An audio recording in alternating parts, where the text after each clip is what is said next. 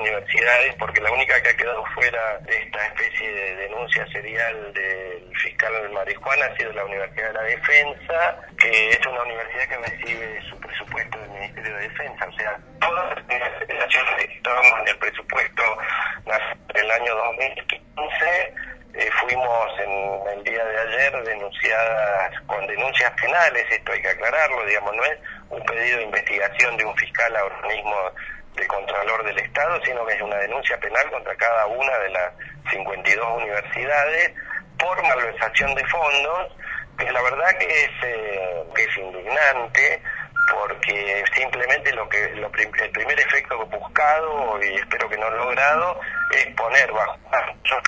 la administración de las universidades que deben ser de los organismos del Estado más transparentes porque nosotros este, rendimos cuenta no solo al Ministerio de Educación por la transferencia de los fondos con destinos específicos, sino también a la Sindicatura General de la Nación y cada una de nuestras universidades tiene una unidad de auditoría interna que controla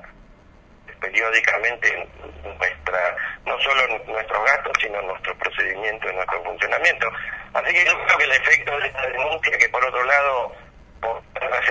periodísticamente porque nosotros hasta el día de hoy no hemos tenido acceso al expediente, eh, está basada en dos artículos periodísticos, uno de fines de 2015 y otro principio de 2016, que se referían a situaciones específicas en dos universidades nacionales. Con lo cual, digo, me parece que se trata básicamente de, de un acto político más que judicial y que apunta